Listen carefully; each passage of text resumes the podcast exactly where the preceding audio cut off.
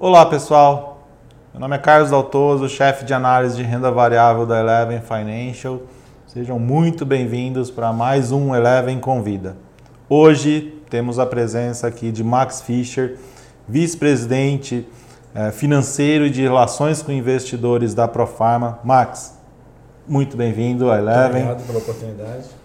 Bom, conte-nos um pouco sobre a Profarma, né? Distribuidor de medicamentos, depois num processo de verticalização entrou ali no segmento de, de varejo também, né? Mas fez seu IPO em 2006, já, já um bom tempo, né? Me fale um pouco sobre a companhia.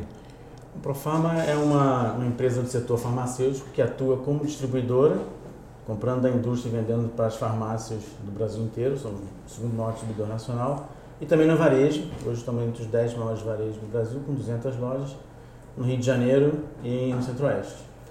Empresa que fatura, vai faturar 7 bi consolidado, é, é o quarto maior comprador privado do setor de, de, de farmacêutico no Brasil, juntando as duas plataformas. Hoje a gente atende 44 mil clientes na distribuição, o Brasil tem hoje mais ou menos 80 mil farmácias, então a minha distribuição atende a 44 mil farmácias ao longo do Brasil.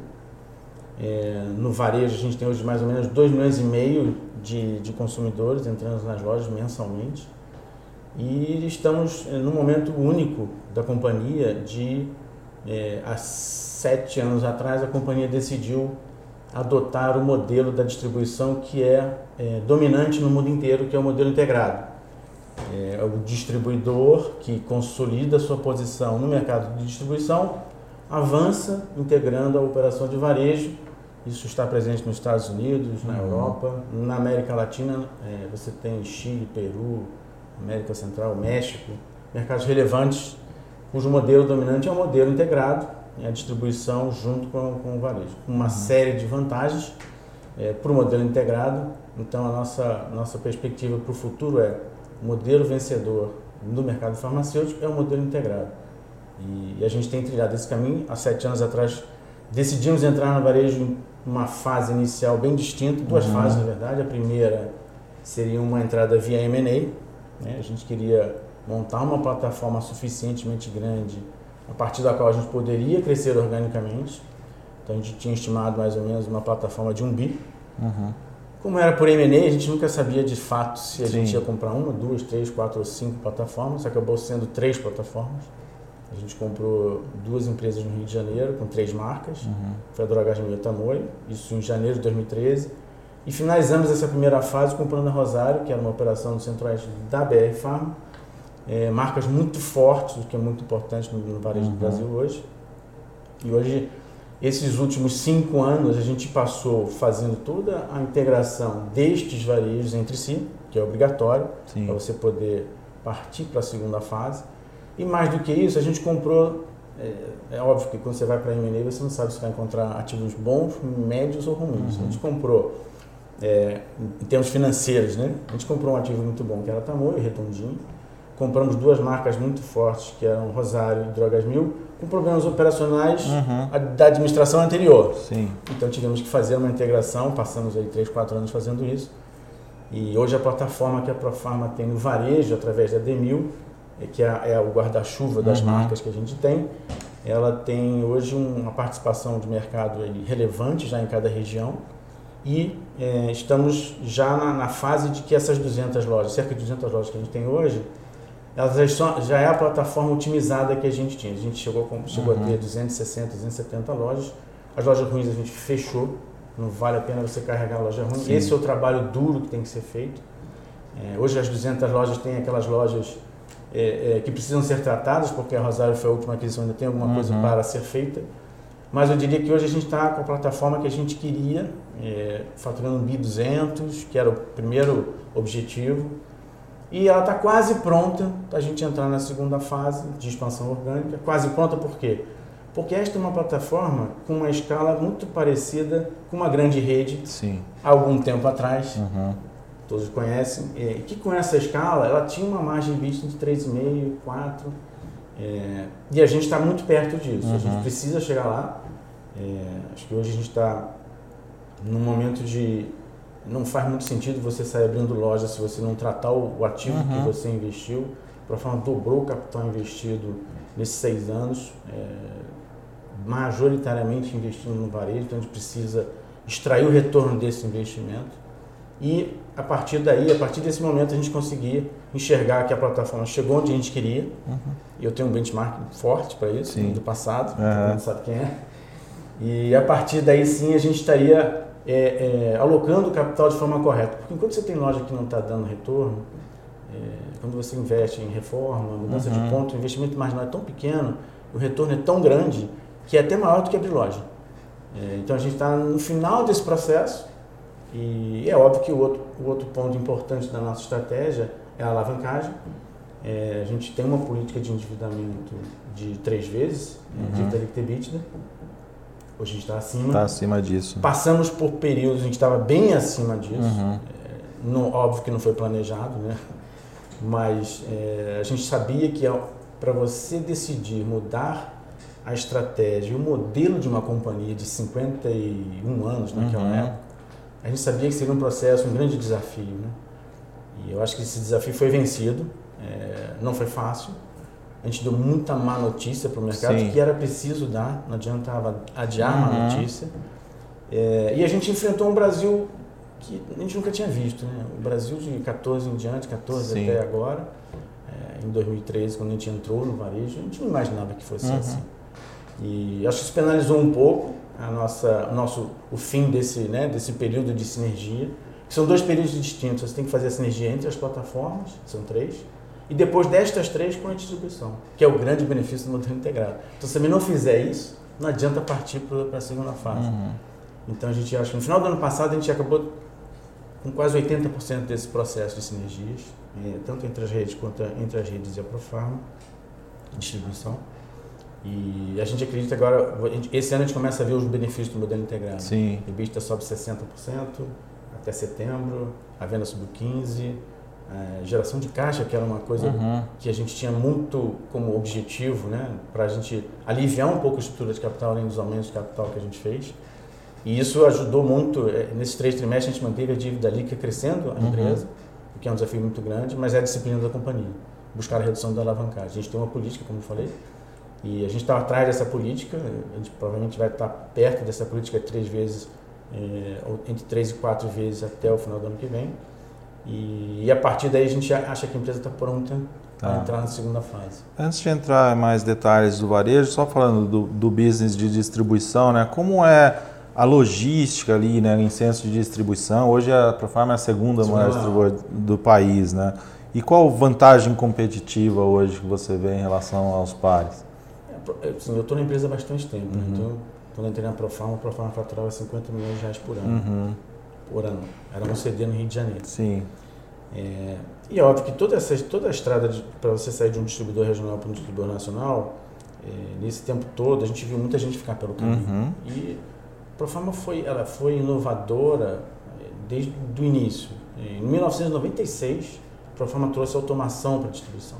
Ninguém falava em automação Sim. aqui é, já era uma realidade na Argentina, na Europa. A gente trouxe automação em 1996 no Rio de Janeiro, um desafio absurdo.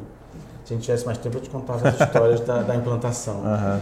Mas é, depois a gente entrou, introduziu o SAP em 2001. Uhum.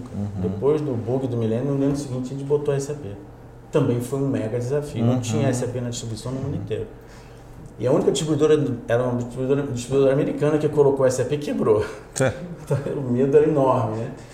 E, então, o SAP em 2001, é, depois um BI para tratar a informação, que é fundamental, o negócio uhum. de escala, como é a distribuição, você precisa estar tá monitorando tudo, toda hora, né, custo principalmente. E acho que esses diferenciais foram sendo construídos ao longo desse tempo. Uhum. Né? A gente traz consultorias, a, a, atual Falcone, que antigamente se chamava INDG, uhum. a gente teve com eles há 15 anos atrás, eles estão de volta agora refazendo né, indicadores, a, a, o modelo deles é indicadores para a empresa toda, alinhados com o resultado. É, e a gente evoluiu na automação, então a gente construiu uma série de, de diferenciais, acho que nesse aspecto. A automação não é porque é bonita, porque é legal de ver, é porque é mais barata, é mais eficiente, entrega uhum. o que você uhum. precisa, melhora o nível de serviço, diminui o erro, tudo que é importante numa entrega. Porque eu entrego o medicamento igual meus concorrentes entregam. Uhum. É o mesmo medicamento. Exato. Agora, se eu entregar, ele entregar às 10 e eu entregar às 9, eu fui melhor. Se ele, se ele tiver um nível de serviço de 90, eu tiver de 95, uhum. eu estou melhor. Então isso tudo é, é, é, não é uma não é um não é um estalar de dedos, não, é, não tem mágica, tem muito trabalho e muito foco em execução. Hoje são quantos centros de distribuição? São 11 centros de distribuição, dos quais quatro automatizados. Uhum. E muitas vezes o CD não, não comporta uma automação pela Sim. escala, então tem um break-even, né, tipo, uhum. um mínimo nível de, de, de venda para você poder automatizar. Tá. É, então, voltando ao varejo, né? Você citou há sete anos atrás a entrada no varejo, primeiro no Rio de Janeiro, né? No Rio de Janeiro já tem uma segmentação mais Sim. clara ali, né? Com as marcas.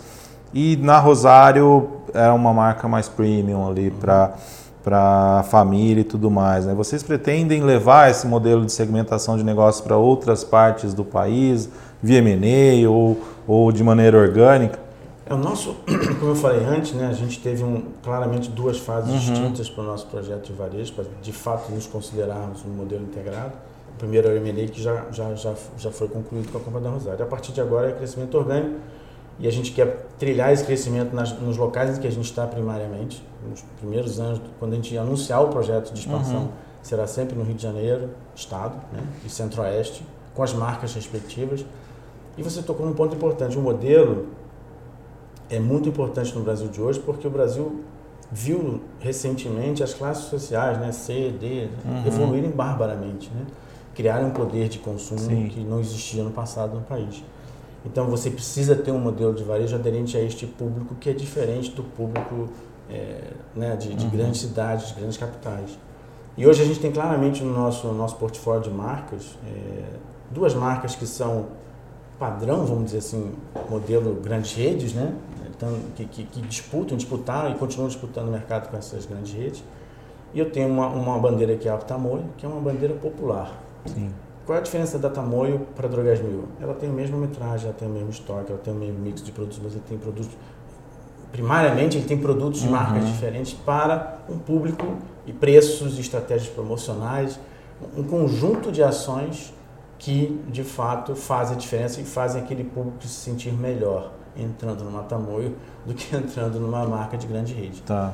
E eu acho que esse é um modelo que, independentemente da bandeira, uhum. ele tem um conceito que é replicável é, tá. fora do Rio de Janeiro. Essa aqui é a questão. Tá.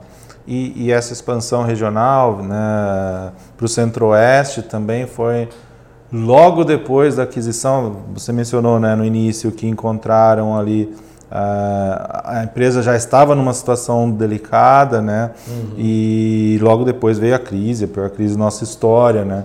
Então, como foi esse processo uh, no Centro-Oeste ali de de transformação dessa, dessa aquisição lá. Né?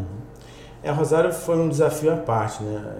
A Rosário era cliente da Profarma Distribuidora, uhum. era a maior cliente da Profarma Distribuidora na região centro-oeste antes da BR Farma comprar. Tá. Então a gente conhecia profundamente o dono, o irmão do dono, enfim, era uma, uma operação excelente. É, eu, eu sendo... morei oito anos lá em Brasília, eu sempre fui cliente lá é, antes da BR. A Rosário, nos últimos cinco anos, ganhou o top uhum. of mind nos quatro. Uhum. Mesmo numa época em que já estava sofrida na mão da BR Farm. Uhum. Então é uma marca muito forte, a gente sabia disso.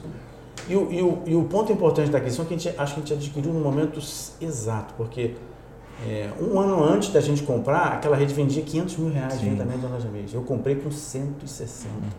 Então, em um ano, a venda foi embora a BR Pharma estava com problemas de crédito, né? Sim, o mercado sabia disso. E, mas o ativo era muito bom. As uhum. pessoas, a qualidade do pessoal da, da Rosário era acima da média. Não deu tempo de destruir isso, né? uhum. né? Então acho que isso foi uma vantagem muito grande para a recuperação. A marca ser líder e forte foi outro ativo muito, assim, valeu muito ter comprado a Rosário pela marca.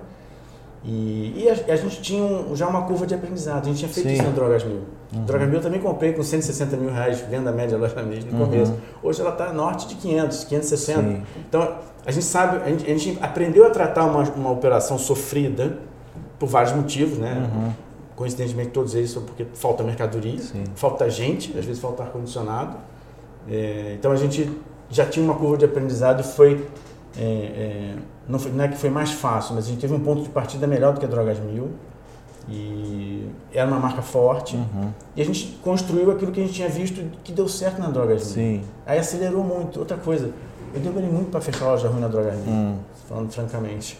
Na Rosário não, não, não mesmo tempo, loja não. que não performava, não performou, fechava. eu fechei. Eu fechei muito mais rápido as lojas ruins da Rosário Uhum. do que eu fechei na Drogas Mil. Então, isso também acelerou bastante a, a recuperação da rede. Hoje a rede falta algumas lojas para reformar.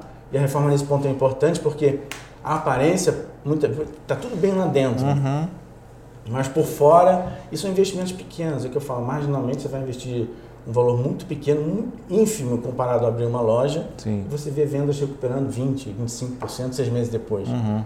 é, com retorno absurdo. E aí você consegue recuperar a rede é, num espaço de tempo mais rápido. Eu acho que isso foi um pouco do, Tá. do cenário de Rosário. Tá. E qual, numa conversa recente que nós tivemos, né, você estava nos explicando justamente a importância do mix de produtos ali dentro da, das lojas, né? Fala um pouquinho sobre o mix ali, como é que vocês ajustaram essa, eh, essa plataforma e como ela está hoje. Né? É, o, o, o varejo é um, é um negócio completamente diferente, né? super sofisticado, Uhum. embora não pareça, é, pelo número de itens, categorias e públicos diferentes. né? Então, o gerenciamento de categoria, a gente fala que parece uma uma coisa simples, mas ela abrange tanta, tantas variáveis embaixo dela para dar certo, e a gente falava sobre o, ter o produto certo na região certa. Uhum. É, e a gente é, fez uma pesquisa com um órgão independente para identificar os produtos que mais vendiam por região né, de, de, de con- concorrência. E ali a gente identificou que produtos que a minha concorrência tinha, os mais vendidos, né? Sim. E que produtos que a maioria dos meus concorrentes tinham que eu não tinha. E a gente encontrou um, um nicho de assim, curvo, produtos de, de baixo giro, que são tão importantes quanto o de alto, Sim. porque o Brasil, como tem o governo como um, um- um patrocinador de medicamento fora de hospitais, quem compra somos nós. Uhum. Se você tem uma receita de três produtos, você entra numa loja, só tem dois, você vai na outra. Exato. Pega o carrinho, Exatamente. ou pede o telefone, faz alguma coisa e você não compra os dois, Uhum. depois o um na outra, certo? Uhum. Acho que ninguém faz isso. É. Então, é, você ter o mix correto é muito importante. Então, tem duas coisas na gerenciamento de categoria: você ter o mix correto, e aí, óbvio, atribuir o preço correto a eles, e o nível de serviço. Óbvio, o nível de serviço vem Uhum. por trás de todas as categorias. Né? É, você tem o produto, mas você tem ele cadastrado, mas não tem ele fisicamente, porque o teu nível de serviço está ruim, é a mesma coisa que não tê-lo. E aí você. E a gente, quando fez isso a primeira vez, a gente já- está na terceira onda, isso, isso não é uma coisa que você faz uma vez só. O mercado é tão dinâmico que você precisa estar revisitando isso para ver que produtos nasceram, que Sim. produtos morreram naquela região. E a gente conseguiu, eh, investindo em um- muito pouco relativamente a um estoque do varejo, em produtos de baixo giro, a gente conseguiu reflexos na curva A e B, tipo, de Uhum. giro mais rápido, de giro maior. Porque o cliente que entrava na loja não comprava o curva C porque não tinha, não comprava o A e o B também. Tá. E quando você ajeitou melhor o mix, a tua venda também teve reflexo, embora você não tenha investido Uhum. um centavo. A tua venda de curva de, de alto giro subiu também. Tá.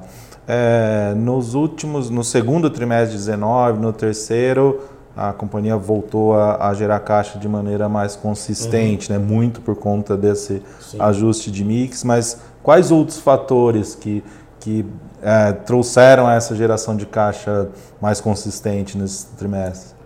É, eu vou falar do, do consolidado, que Tá. às vezes é mais fácil do que particularizar, Uhum. porque são números muito relevantes. Sim. Né?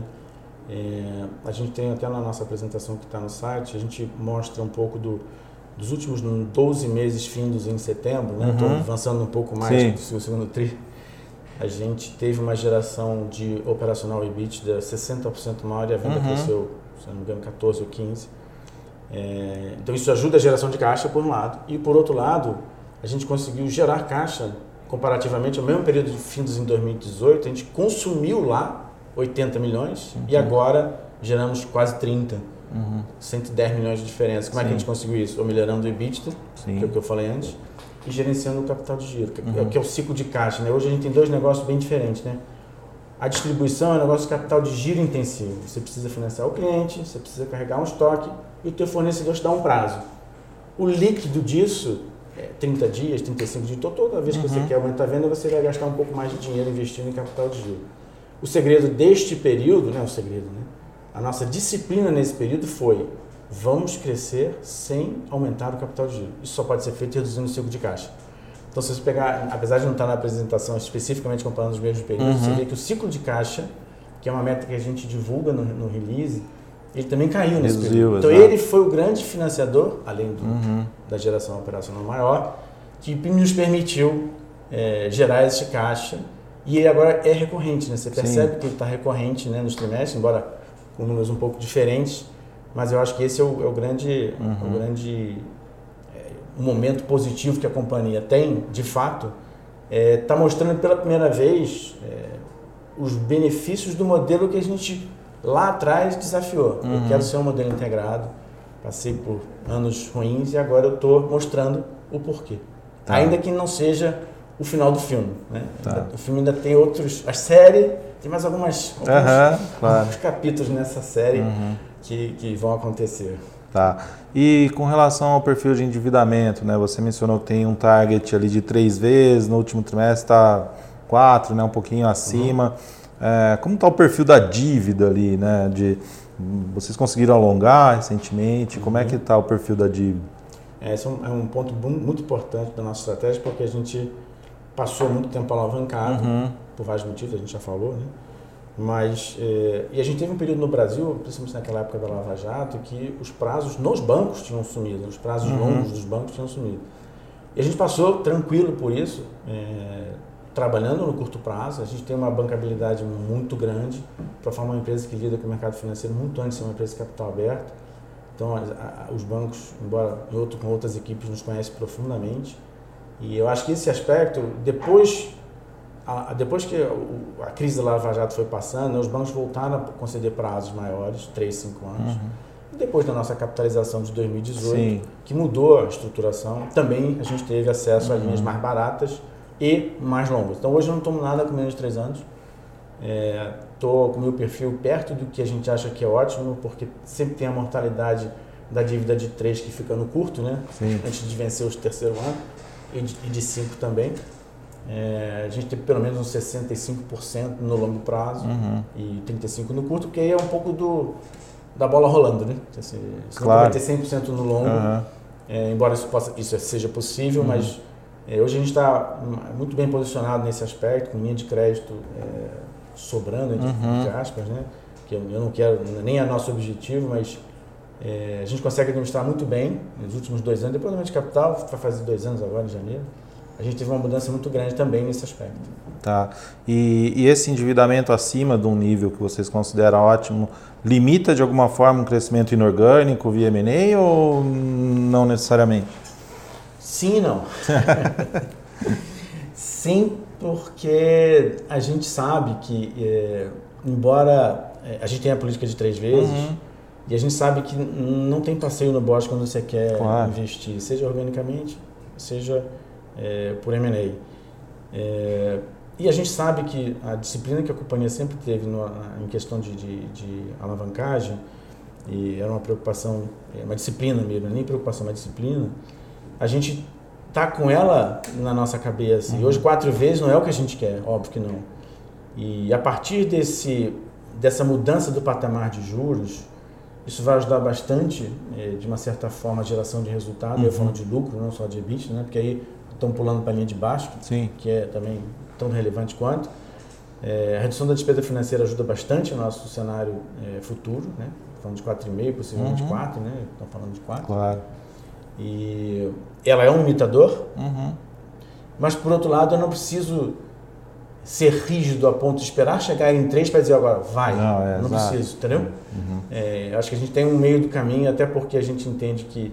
A gente não, né? O mercado fala que essa taxa de juros tem condição de permanecer baixa por mais tempo. Uhum. E isso ajuda bastante também esse- essa, essa, essa, esse planejamento, né? Porque a gente tem hoje duas grandes, dois grandes nortes para a gente poder entender em que momento a gente vai soltar é, é, o crescimento Uhum. orgânico, que é o meu varejo dar o que eu sei que ele pode dar, ele ainda não está dando, mas vai Sim. dar. É só pegar em perspectiva aí os, Uhum. os trimestres do varejo, você vê que tem uma, uma linha de tendência positiva. E a segunda é, é a alavancagem. A gente precisa baixar de quatro vezes, a gente acredita que isso vai acontecer nos próximos. Pela projeção, basta pegar a projeção de EBITDA e mantendo a dívida constante, que é o que a gente tem feito, Uhum. você vai caminhar para 3,5 e acho que esse é o. É, descortinar o plano mais. M&A, por isso que eu falei não, M&A Aham, não. Sim, sim. por enquanto. E, e, falando dessa perspectiva de crescimento ainda, né? Vocês veem a possibilidade de entrar em novos mercados ou até mesmo e-commerce, né? Como é que vocês veem o desenvolvimento de de e-commerce dentro da plataforma de varejo da Profar? Você fala de varejo, né? É. Outras áreas do varejo, outras é. regiões do Brasil. Exato, é. É, o varejo ele tem uma oportunidade enorme no Brasil uhum. inteiro. O Brasil é regional, mais da metade do mercado em valor está na mão de redes de menos de sete lojas. Sim. Então, é um mercado Muito pulverizado. É, então, esse é um grande, a grande oportunidade do varejo, além da, do retorno, que é duas vezes maior. Né? Você fala de retorno sobre capital, você imagina se você tem dinheiro para apostar no, no, fundo que dá 10% ao ano ou no fundo que dá 20% ao ano? Eu vou botar no fundo que dá 20% uhum. ao ano. Tá. É igualzinho, a distribuição é um negócio que dá 10% ao ano. Hoje, com a lei, com a lei complementar 160, que isentou os benefícios de imposto de renda, uhum. esse, esse, esse, retorno de 10 vira 14, então também é bom. Mas eu tenho um negócio de 20, 25, claro. que é de varejo, que eu vou, todo o capital gerado da, da, empresa daqui para frente, provavelmente, provavelmente não, vai ser investido nessa cestinha uhum. que te dá 25%. Retorno maior, exato. É, isso quer dizer que eu vou abrir mão da distribuição? Obviamente que não. A gente acredita no modelo integrado. Então a distribuição seguirá crescendo, é, consumindo menos capital e eu vou aplicar é, a maior, maior, parte do nosso capital gerado é, no varejo nessa cestinha que dá 25%. É, então a região, ela, ela, ela é, tem tanta oportunidade ainda nas regiões que uhum. eu tenho, a gente sabe, e isso a gente aprendeu de outra, dessa grande rede também, que a tua marca é muito mais forte onde você nasceu. Sim.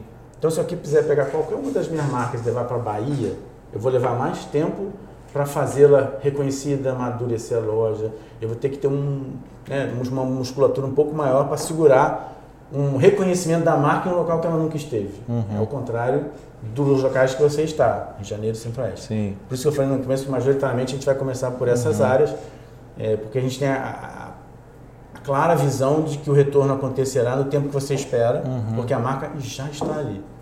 É, falando de e-commerce, é uma, uma realidade, é um, é um tema é, que não, você não consegue evitar. A gente, foi no início do ano passado, se não me engano, a gente fez um planejamento estratégico com a Boston Consulting Group e a, ela fez, entre outras coisas, é, encaixar todas as nossas nossos planos, todas as nossas enquadrar nossas metas de é, curto, médio e longo prazo.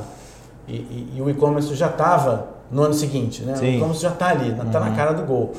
Embora em medicamentos ainda seja um, uma, um percentual pequeno, né? São dados da Abra Pharma, que junta e-commerce com venda de, de telefone, são, é um percentual ainda pequeno, é inexorável que isso vai acontecer. Né? Então a gente também está trabalhando com todas as. Acho que vai ter uma transição nesse processo, né? pelo menos para medicamentos a gente entende assim, é, mas você precisa começar essa transição, uhum. você precisa estar nos estágios iniciais de todo mundo. E a gente está trabalhando nisso.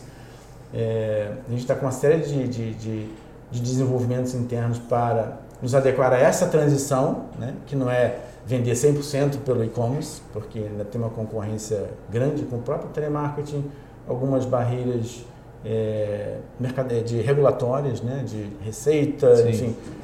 A praticidade do telemarketing, hoje você liga, o cara chega em dois minutos, então Exato. isso é um, é um concorrente muito grande, mas vai acontecer. Uhum. Então você precisa estar com o pé dentro. É, então a gente está olhando para isso também, e, embora a gente saiba que isso vai ter um, um desabrochar um pouco mais lento, uhum. é, pelo menos para medicamento. Tá.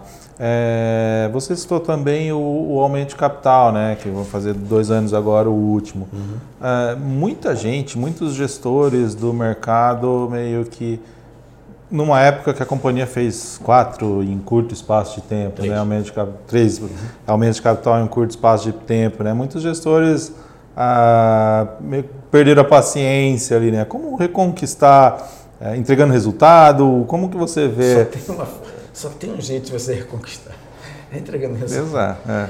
E, e é engraçado porque por que, que a gente virou uma empresa de capital aberto em 2006? Uhum. Porque a gente achava que era uma fonte de recurso para Sim. financiar o crescimento da companhia. Uhum. E fez isso que a gente fez. É óbvio que, se eu te falar que cada um desses aumentos de capital teve um motivo, em 2016, a Santa Cruz comprou a Panfarma, que é o primeiro distribuidor, comprou o segundo. Uhum. E a gente entendia que esta compra, o cliente podia fazer um pouco de. A farmacinha podia fazer um pouco de cara feia por conta da concentração de crédito, coisa uhum. que a gente uhum. viu no mercado bancário, Sim. né, muito tempo atrás. Exato. E a gente entendeu que tinha uma oportunidade naquele momento de capital para gerar recursos para a gente investir em capturar clientes que pudessem ficar meio desconfortáveis em uma concentração de crédito muito grande, que podia ser cortada de uma hora para outra. Uhum. Então foram 100 milhões de reais. No ano seguinte eu comprei a Rosário. Em dezembro 16, aí em janeiro 17 eu botei mais 120 milhões para tocar a Rosário. Uhum. E esse último não, esse último que a gente fez agora de 330 foi de fato para é, reequilibrar a estrutura de capital. Ela não resolveu a minha, a minha alavancagem, não saiu de 5 para 2, mas ela resolveu, a gente entendia que esse aumento de capital era importante para re, readequar a, a, a, equação de estrutura de capital e a recuperação operacional ia me levar aos 3,5. Uhum. As duas coisas juntas, né? Não, é só o operacional que vai te levar para uma alavancagem menor, mas um aumento de capital naquela época, naquele preço, o dobro de tamanho, talvez eu tivesse conseguido fazer um pouco mais, tá. seria ainda pior. Uhum. Então, para nós, a gente colocou para nós um desafio de, ao invés de resolver tudo com dinheirinho ali, bota aí 450, uhum. que a minha alavancagem sumia, né? Não, bota 300, dilui menos, e vamos com o compromisso da geração operacional que, em conjunto com a redução da dívida, você ameniza, você vai diluindo, diminuindo a, a tua alavancagem. E é isso que a gente está fazendo. Tá. A gente mencionou, né, Max, desde o início, a questão do endividamento, oportunidades, né? Onde você enxerga as próximas avenidas de crescimento aí para a companhia, né? Quais as perspectivas do setor como um todo também? É, a gente tem alguns dados, né? O mercado farmacêutico, até diferentemente dos outros mercados, ele tem um, uma dinâmica de crescimento muito própria, né? Nos uhum. últimos, acho que 15 anos, cresceu 10% ao ano. Isso. A projeção dada pelo IQVIA, que é um órgão que acompanha o mercado há muito tempo, é de que o Brasil vai crescer em farmacêutico, no setor farmacêutico, 6 a 8%. Então já é um crescimento uhum. excelente. Né? É, então a gente hoje, claramente, a gente olha para os dois negócios e a gente sabe que a distribuição, é, já somos o segundo, só tem dois nacionais. É, a margem da distribuição ela é inelástica. Eu vou dobrar minha distribuição, minha margem vai virar 4? Não vai. Uhum. Não vai, porque é um mercado muito mais consolidado do que o varejo.